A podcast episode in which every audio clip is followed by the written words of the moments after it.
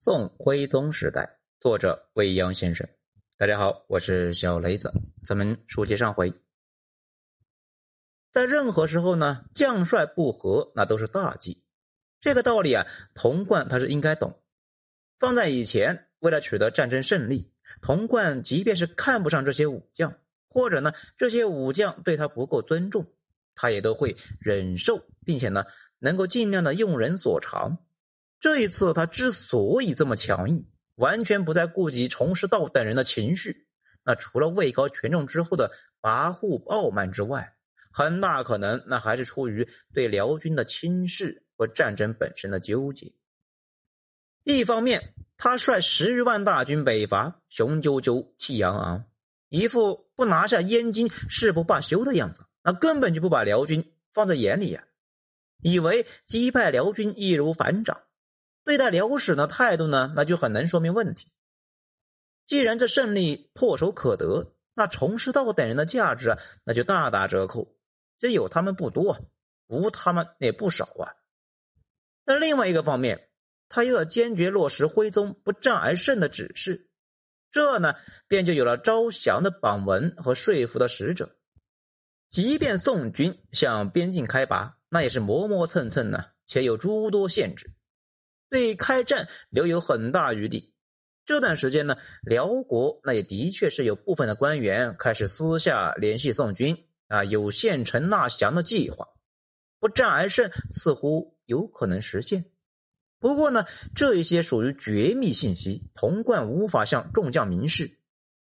战争那既然即将打响，宋军呢不仅是将帅失和，全军上下呢思想还不统一。如此这般。这仗怎么打？大军作战呢，上下一心，众志成城，方能披坚执锐，攻城略地。童贯则如此瞻前顾后，小肚鸡肠，又怎能不坏事呢？果然，宋军的行动迟缓，先是引起了女真人的不满。当初呢，他们得知宋朝大军开拔，便开始履行盟约，在北方同时展开军事行动。金军雷厉风行，强势进发，杀得辽军丢盔卸甲。转头这一看呢，潼关的大军居然还在宋辽边境千言观望，这就让女真人大惑不解啊！派出高尔义为使者来见潼关。金使说话呢很客气，但意思啊很明显，就是要督促宋朝方面抓紧进兵。毕竟呢，按照盟约。宋金双方那是要共同出兵夹击辽国。此外呀，按照宋金约定，双方他不得单独与辽国沟合。所以潼关的招降工作呢，那还得避着女真人，不战而胜的战略也不能够让他们都知道啊。这些都是潼关的纠结所在。面对金使的发问，潼关呢除了打哈哈，那几乎说不出什么话来。宋人的这些操作啊，让直来直去、重诺守约的女真人感到莫名其妙。那他们就不明白了：既然结盟了，那么就要履约；既然出兵了，那就全力进攻。这多么简单的事啊！眼看呢，实在是无法拖延。童贯他不得已呢，下令全军加快前进。由属下得到命令，请示童贯是否有取胜之计。这换句话来说呢，宋军呢总得有个具体的作战方案吧？这谁知呢？童贯那还是老调重弹，只是啊让军队前进，至于怎么打，并没有具体部署，反而呢不停的告诉他们，告诉这些将军们，宋军是仁义之师，伐辽是顺天而为，大军一到，汉民必单食胡浆，出营王师。辽军必将倒戈卸甲，望风而降。哎，童贯呢自己做梦，还劝大家一起做梦。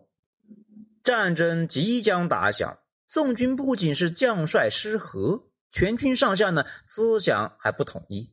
如此这般，这仗怎么打呢？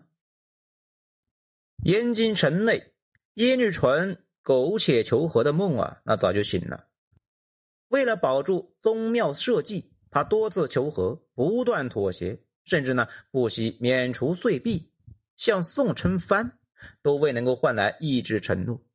既然不可偷生，那不如放手一搏。在朝中主战派大臣的力挺之下，耶律淳终于下定决心，誓死保卫燕京，与宋军决战到底。他拿出了拼命的架势，也亮出了手里面最后的王牌。而这张王牌就是耶律大石，声名赫赫的耶律大石，字仲德，皇族血脉。太祖耶律阿保机八世孙，公元幺零八七年辽道宗年间出生在大辽上京城。他好学聪慧，熟读经史，骑射精湛，文武全才。